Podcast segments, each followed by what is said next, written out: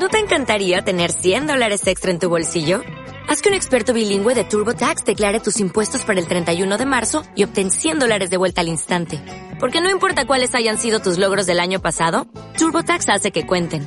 Obtén 100 dólares de vuelta y tus impuestos con 100% de precisión. Solo con Intuit TurboTax. Debes declarar para el 31 de marzo. Crédito solo aplicable al costo de la presentación federal con TurboTax Full Service. Oferta sujeta a cambios o cancelación en cualquier momento.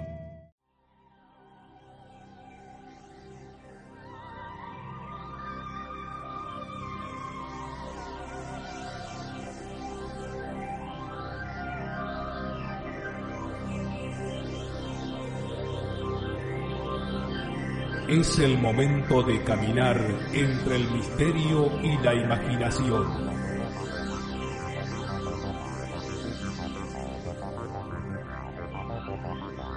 Es el momento de caminar al filo de la realidad.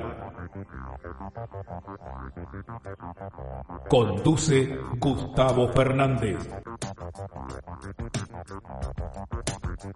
junto a Quique Marzo y Emanuel Judice.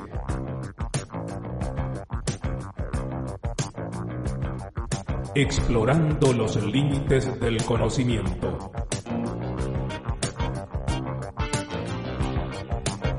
Locución José Ruiz Díaz.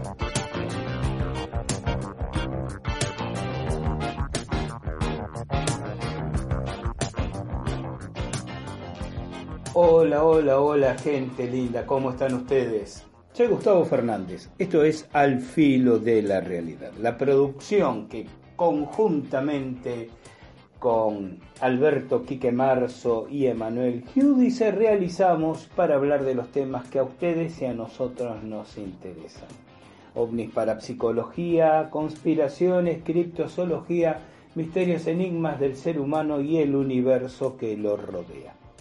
Siempre compartiendo esta información también a través de nuestro portal alfilodelarealidad.com. Agradeciendo una vez más a todos nuestros seguidores, a los recientes, a quienes recién conocen esta producción y se suman a escuchar nuestros podcast a través de nuestra página en evox.com o en Spotify.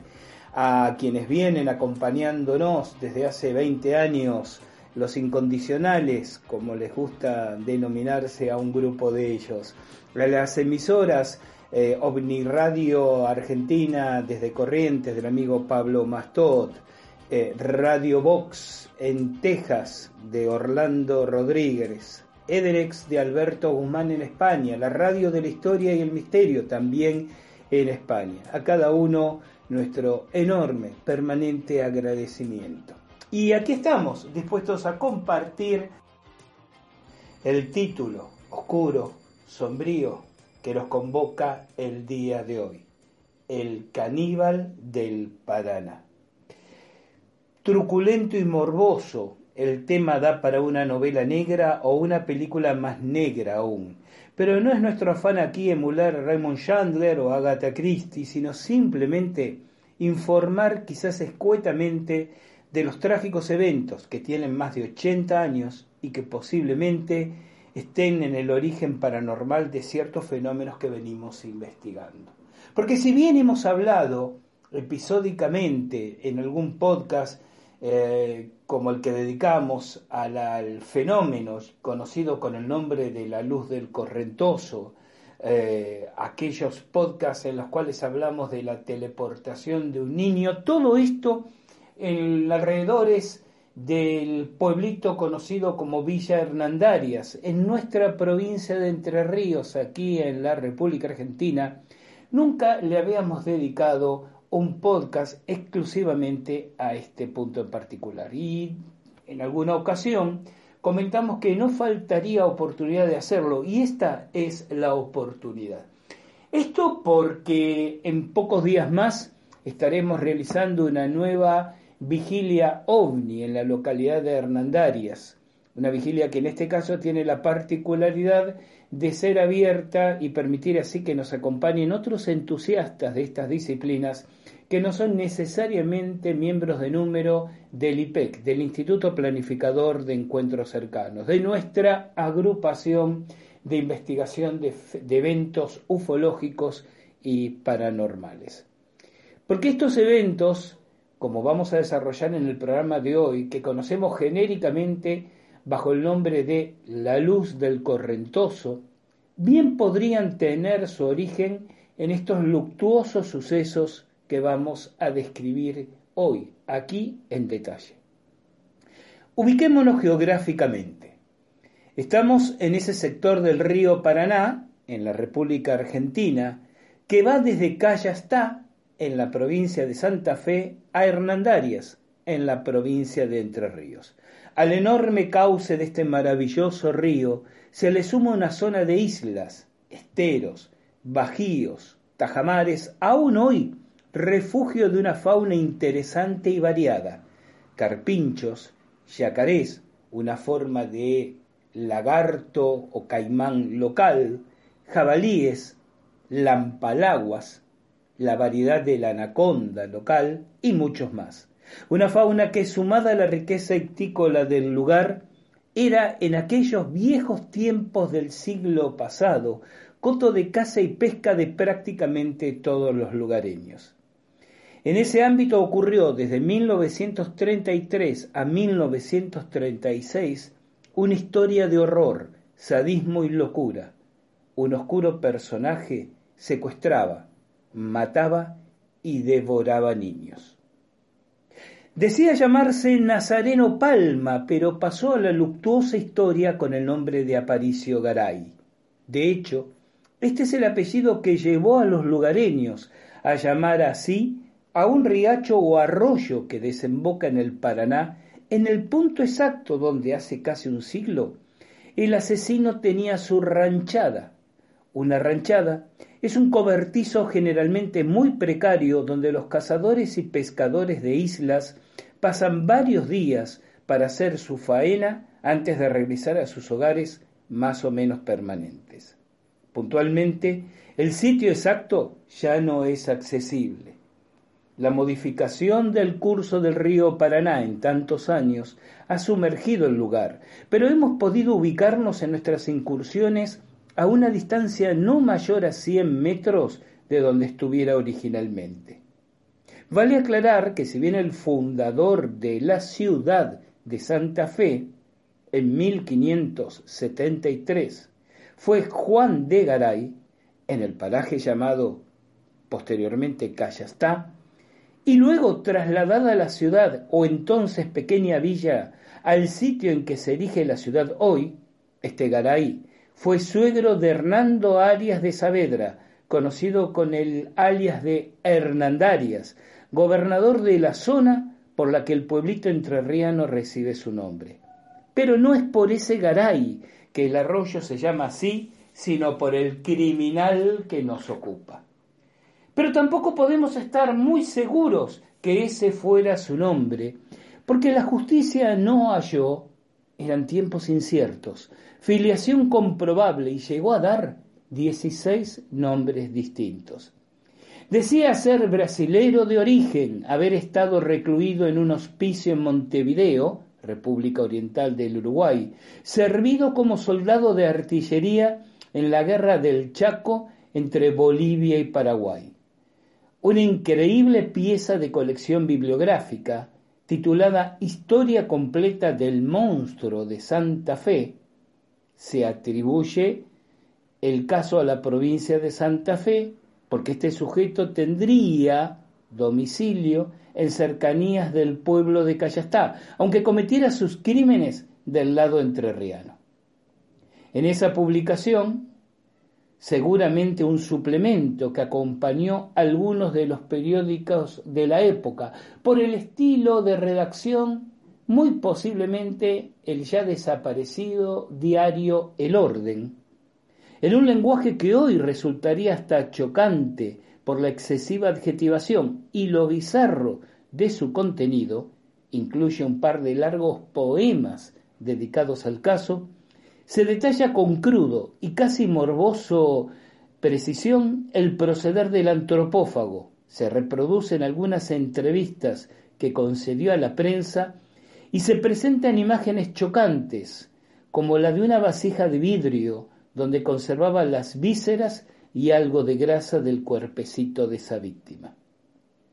Debemos al amigo Pablo Mastor, precisamente, de la ciudad de Corrientes, haber conseguido para nosotros copia de esa publicación, que forma parte del archivo personal del investigador Tony Centurión.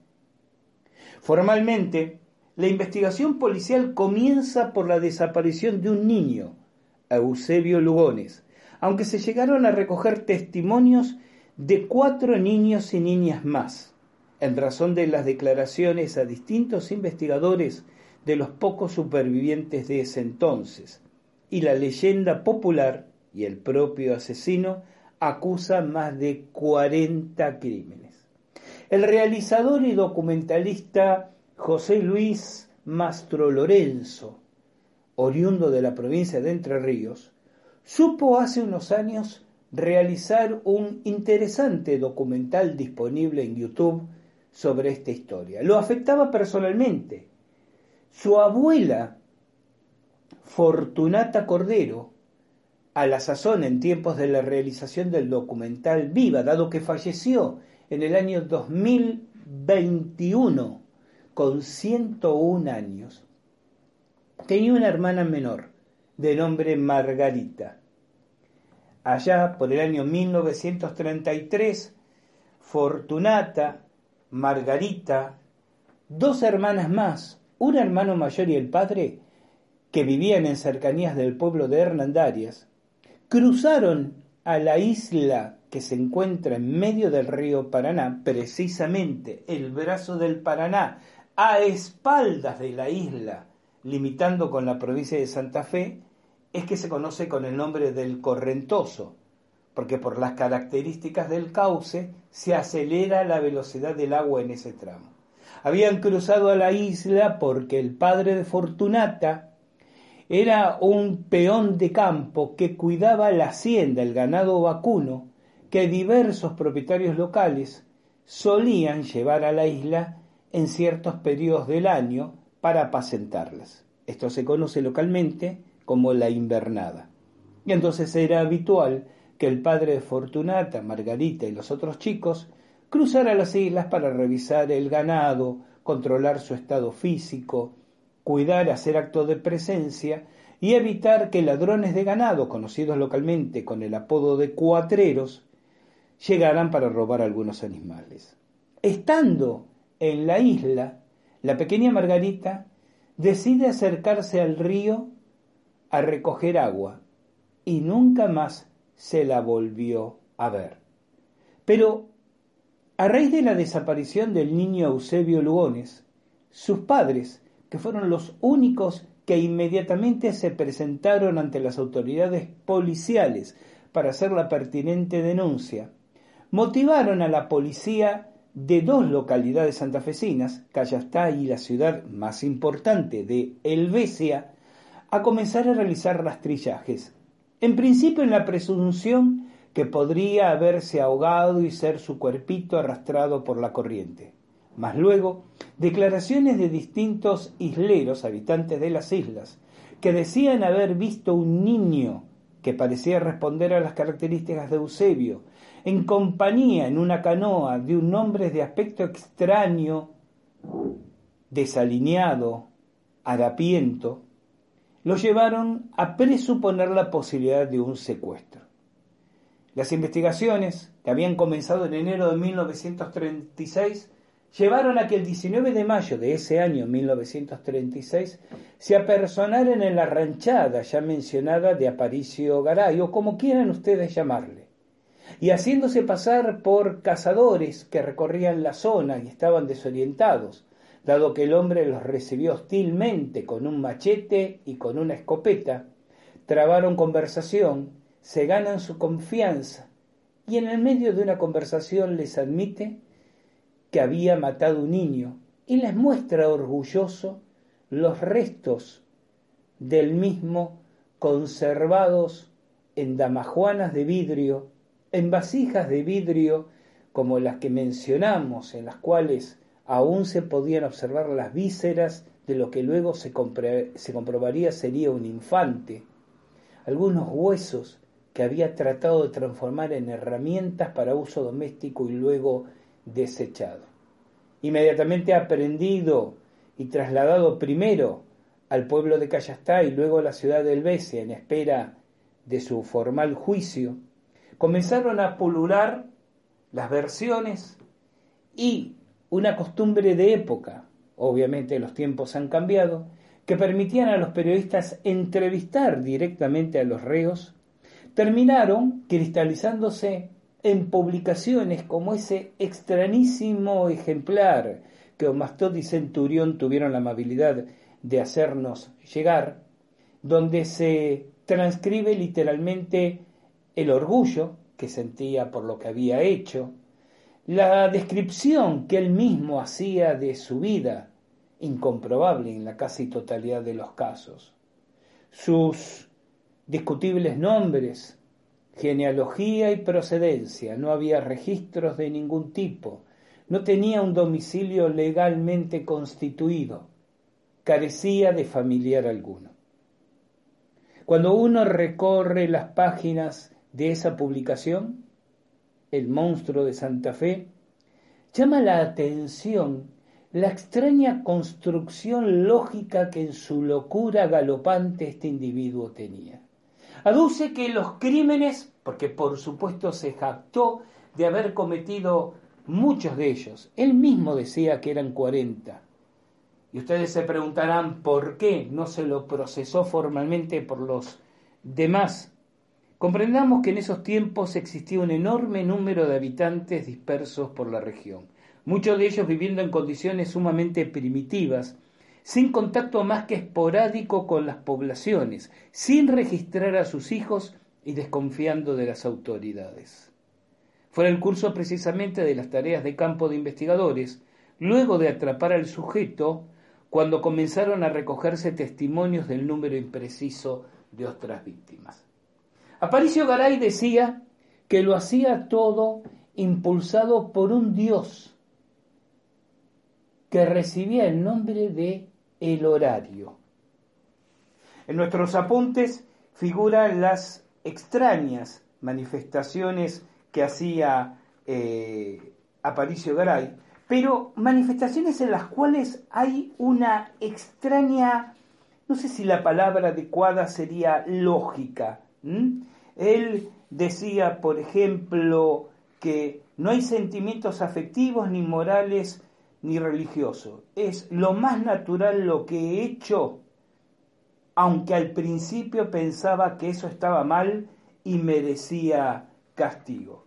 En otra parte de sus declaraciones dice, el horario marca las horas y en las horas está encerrado el tiempo.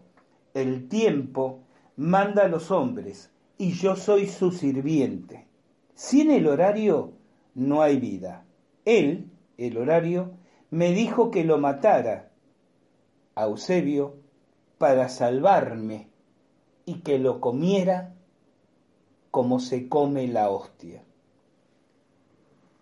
Piensen ustedes en la monstruosa alineación de este sujeto. Dicen los testigos que sin conocer las implicancias trágicas que tendría la historia, porque a este niño él no lo mata inmediatamente, lo tiene secuestrado un par de meses, abusa sexualmente del niño, eh, realiza un viaje en canoa por el río Paraná que presuntamente lo lleva hasta la hermana República del Paraguay y regreso, realizando aquí y allá ranchadas y viviendo de la caza y la pesca.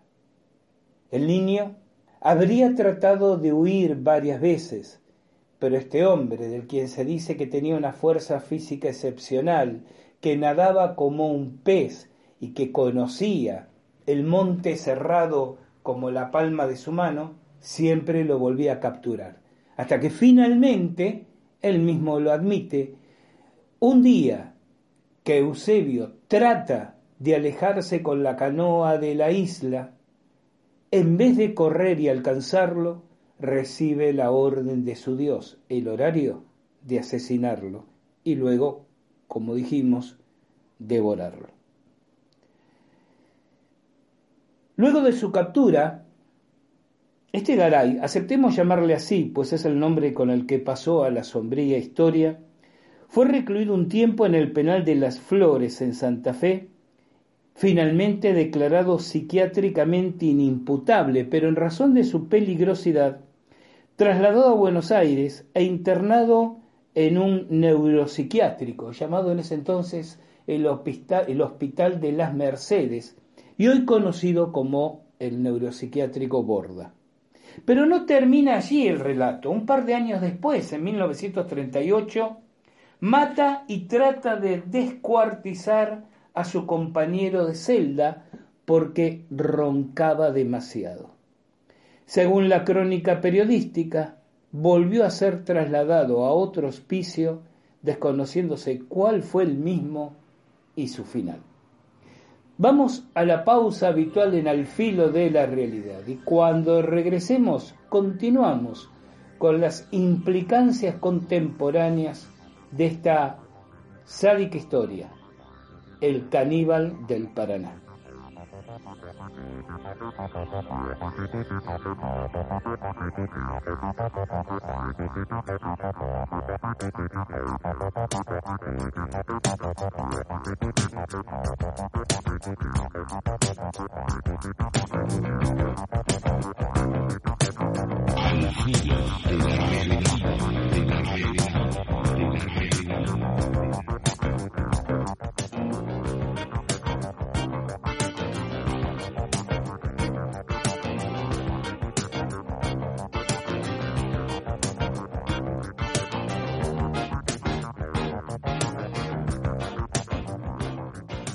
Hola, ¿cómo estás? Tal vez hace poco tiempo que estás escuchando Al filo de la realidad. Si es así, te comento que somos un grupo muy pequeño de personas que hacemos esta y otras actividades vinculadas con la difusión de los temas que a vos y a nosotros nos interesan, ovnis, civilizaciones desaparecidas, criptozoología, conspiraciones, fenómenos parapsicológicos. Hacemos esta difusión como una manera de poner en el escenario de los interesados el resultado de las investigaciones que realizamos. Pero no te estoy comentando nada nuevo, nada que no hayas escuchado ya en el filo de la realidad. Lo que sí te comento es que estas actividades las realizamos absolutamente financiadas con nuestros propios bolsillos. Y si sos uno de los incondicionales, de aquellos que nos vienen escuchando desde hace años, no hay nada nuevo que tenga para decirte porque ya nos conoces. Entonces, a unos y a otros, estoy aquí para pedirles que nos den una mano, para que nos acerquen su colaboración libre, voluntaria. Vas a encontrar por ahí un botón, una tecla de color azul que dice apoyar. Eso nos permitirá contar con una muy, muy pequeña contribución de tu parte, poco más de un euro mensual que sumado en el conjunto de quienes quieran acompañarnos nos va a permitir acelerar investigaciones, pagar determinados análisis técnicos, poder cubrir gastos de viajes que igual seguirán saliendo de nuestros bolsillos, pero desde ese momento de una manera un poco más aliviada. Si a vos te interesa, si a vos te importa el esfuerzo que hacemos, si de alguna manera te suma algo lo que te devolvemos a través de este espacio, apoyarnos. Y vas a tener acceso a un podcast extra mensual como una manera de corresponder, de expresar nuestra gratitud.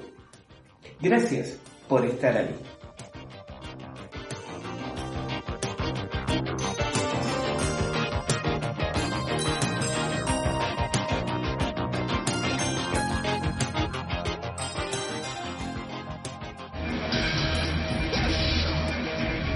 Conoces la pregunta, igual que yo. ¿Qué es Matrix? Es el mundo que han puesto ante tus ojos para que no veas la verdad. Por desgracia nadie se le puede decir lo que Matrix es.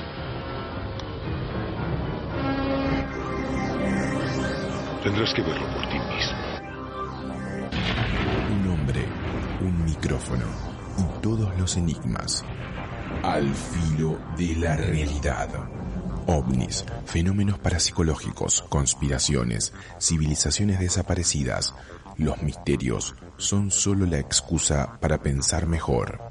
Gustavo Fernández y su equipo te invitan a caminar juntos al filo de la realidad. Búscanos en iVoox. Al filo de la realidad.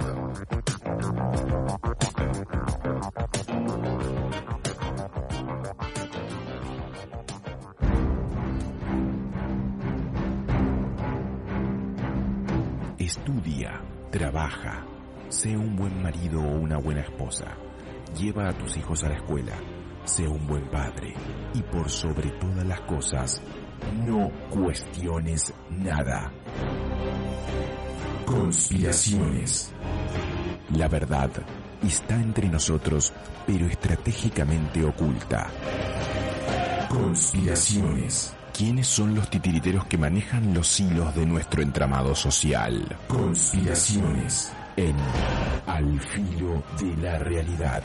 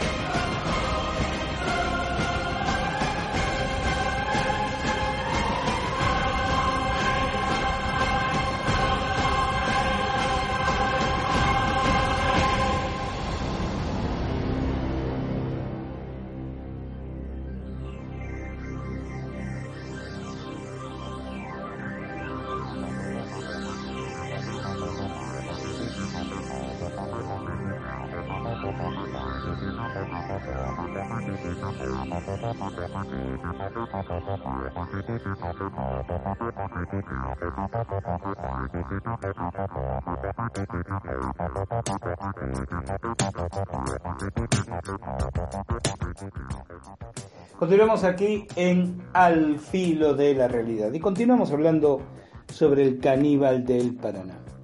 Hablemos ahora de la conexión parapsicológica. Aunque en términos literarios nos guste la crónica negra, no es la razón de ser de este podcast convertirse en un relato policial, si no fuera por una connotación que entra de lleno en el terreno parapsicológico, que es el que nos ocupa. Efectivamente, ya pocos años después de aquel 1936 en que es afortunadamente capturado Aparicio Garay, comienza a producirse, precisamente en el área de sus crímenes, el fenómeno que persiste hasta la actualidad, conocido como la luz del correntoso. Se trata, resumámoslo nuevamente, de una pequeña esfera luminosa alternativamente blanca, amarilla o roja, que suele aparecer aproximadamente donde Garay tenía su ranchada y donde cometiera los asesinatos y actos de antropofagia, desplazándose hasta cierta altura, acercándose en ocasiones a lanchas y botes de pescadores, oscilando incluso frente al paseo costero del propio pueblo de Randarias y desapareciendo donde nace el brazo del Paraná que recibe precisamente ese nombre, el Correntoso. Recuerden ustedes, cuando es descrito en el filo de la realidad nuestra propia observación, una noche en que nos desplazábamos embarcados en una lancha con motor fuera de borda, con el objetivo de recorrer el Correntoso y mm, hacer vivac en algún punto hasta la mañana siguiente a la espera de poder observar el fenómeno. Y no nos dio tiempo literalmente de prepararnos.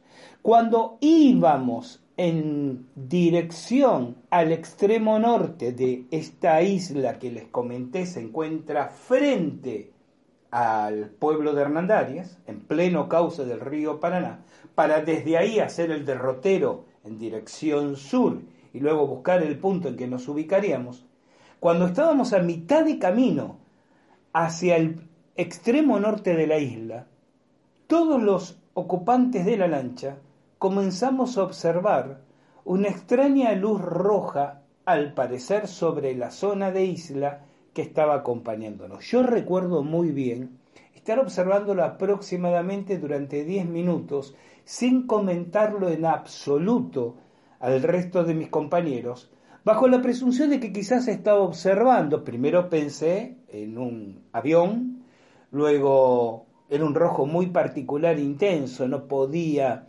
confundirse con algún, alguna estrella, un planeta, pero me pregunté si no habría tal vez alguna gran antena en ese lugar y esa fuera una luz de señalización.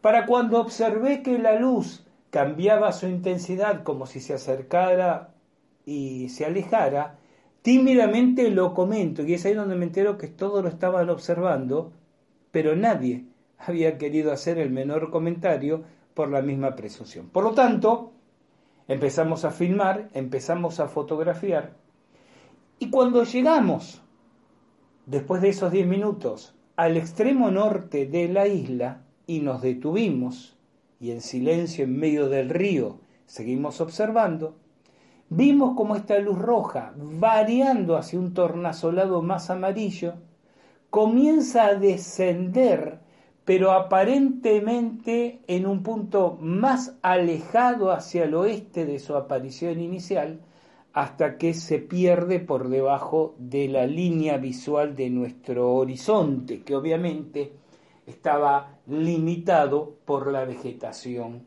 costera. De esas observaciones, decenas pueden recogerse en el pueblo, porque no se manifiesta ni más al sur, ni más al norte, ni más al oeste, ni al este, solo, repito, en el área que era dominio de este criminal. Nadie en el pueblo de Villa Hernandarias, incluso en los cercanos, como Piedras Blancas, Pueblo Brugo y otros, desconoce la historia, deja de tener algún allegado o él o ella mismo lo ha visto.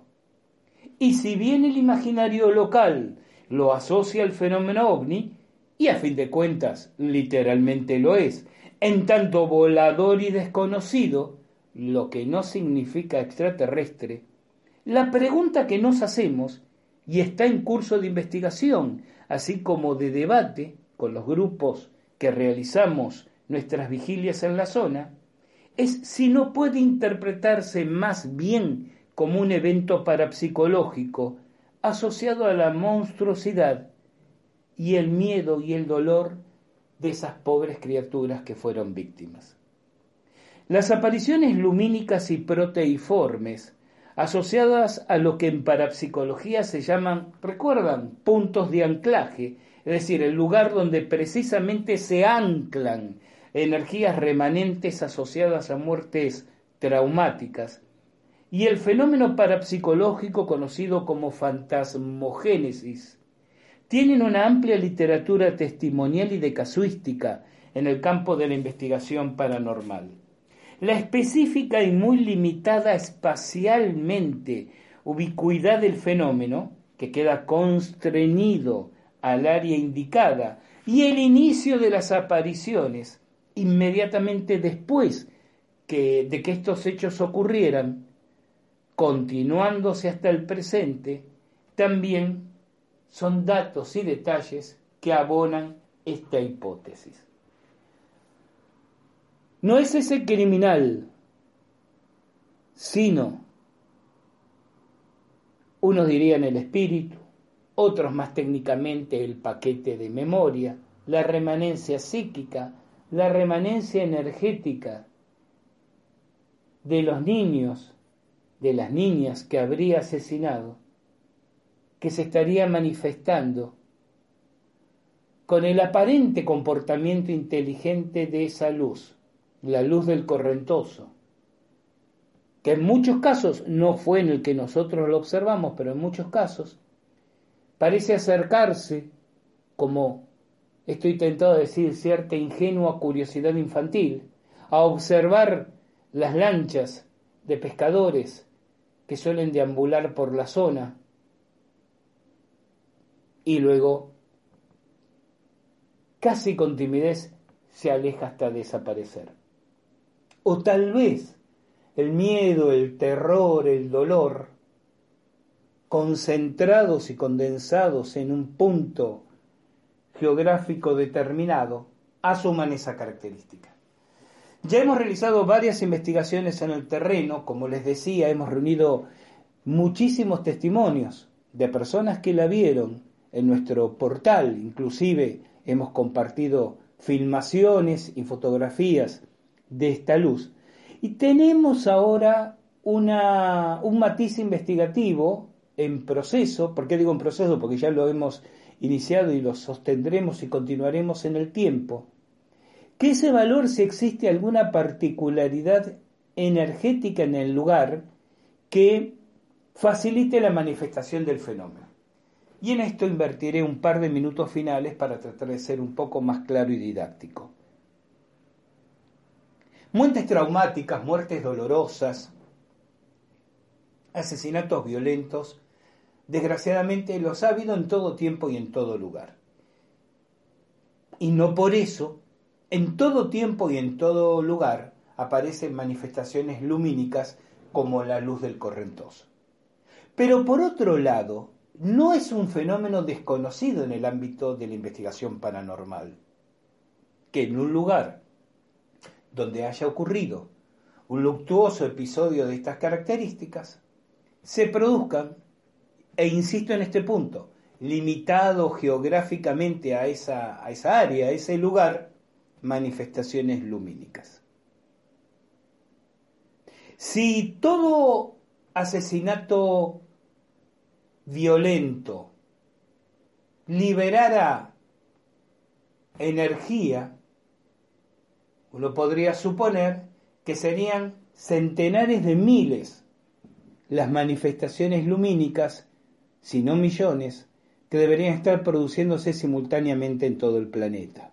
Porque como dije antes, lamentablemente, a través del tiempo y en todo escenario han sido millones las muertes traumáticas. Sea esa energía lo que fuere, como dije antes, piensen en la palabra espíritu, piensen en la expresión paquete de memoria, cuerpo astral, energía bioplasmática, usen el término que ustedes deseen, no es lo que queremos resolver ni concordar en este punto. Si la muerte traumática, violenta, dolorosa, provocar el fenómeno, este fenómeno debería ser omnipresente. Que no lo sea no demuestra que no se produzca, porque de hecho sí existen muchos antecedentes. ¿Por qué en algunos casos queda ese rastro, esa impronta luminosa con ese comportamiento aparentemente inteligente y por qué en tantos otros no? Hipótesis. ¿Habrá en el lugar donde ocurre alguna característica particular? ¿Habrá cierta naturaleza del terreno que interactúa con algún fenómeno sutil de tipo telúrico, como las líneas Hartmann o las líneas Ley, aquello que los chinos llamaban venas del dragón,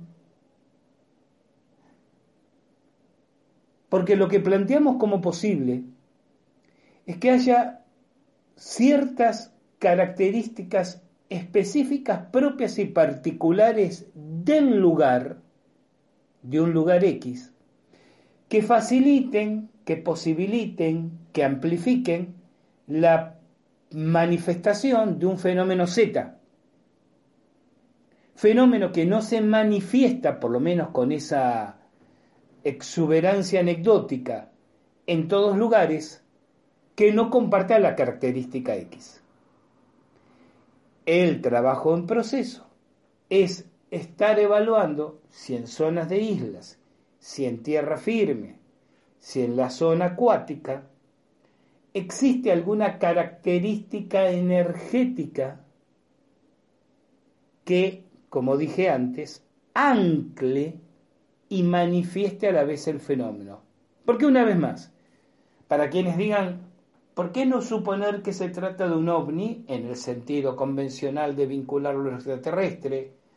Y cuando alguien le señala su pequeño tamaño, porque quizás no tenga más de 30 o 40 centímetros de diámetro, nos evocan las particulares canoplas o caneplas de Sixto Paz Wells, ¿no? Porque el fenómeno ocurre solo en esos muy pocos kilómetros hacia el sur o hacia el norte de la ranchada de Aparicio Garay. Hablando de características energéticas, permítame recordarles que no muy lejos de Hernandarias, en pleno cruce eh, del cauce del río Paraná, se encuentra la, para los lugareños, famosa Piedra Mora. ¿Qué es la Piedra Mora? El lecho del río Paraná, un río que en muchas partes de su recorrido tiene más de 3 kilómetros de ancho, es fundamentalmente arenoso. De hecho, del lecho del río Paraná se extrae arena que se comercializa para construcciones en todo el país. Y sin embargo, en un punto en particular, emerge como un arrecife una masa pétrea, que tiene características casi hasta metálicas. Los lugareños transitan la leyenda de que se habría tratado de un meteorito, lo cual es poco probable, porque un meteorito más de semejante tamaño, si hubiera caído en el lugar, no se hubiera depositado suavemente en la superficie del cauce, sino hubiera impactado con una increíble eh, violencia, liberando tanta energía que seguramente habría alterado, si no mm, destruido el cauce del Paraná tal como lo conocemos. Y quedarían huellas de un gigantesco cráter, que no lo hay en un caso. Pero esa excrescencia rocosa, tan atípica del fondo del Paraná, y que digo, muy conocida, porque cuando el río se encuentra en sus mayores alturas, apenas sobresale eh, casi la zona mesetada superior. Es un punto de refugio de gran cantidad de, peces eh, y por eso los lugareños lo conocen, porque es un pesquero sumamente eh, rico para todos quienes realizan pesca deportiva. Es sin embargo una anomalía geológica que tal vez, insisto, solo tal vez, tengan algún tipo de correspondencia con anomalías energéticas que, finalmente, hayan anclado el fenómeno en la forma de lo que hoy conocemos como la luz del correntoso. Esto ha sido, querida gente amiga, la historia del caníbal del Paraná. Seguiremos investigando, seguiremos documentando y quizás ante nuevas e interesantes novedades encontraremos la oportunidad de reencontrarnos aquí con este tema nuevamente en Al filo de la realidad. Soy Gustavo Fernández, los estaré esperando para nuestro próximo encuentro, cuando la presentación les recuerde que llegó el momento de compartir juntos nuestro entusiasmo por el misterio. Cuídense mucho, no anden en cosas raras y como siempre recuerden que de la puerta de calle hacia afuera hay una vida que está esperando y merece la pena ser vivida. Chao, hasta nuestro próximo encuentro.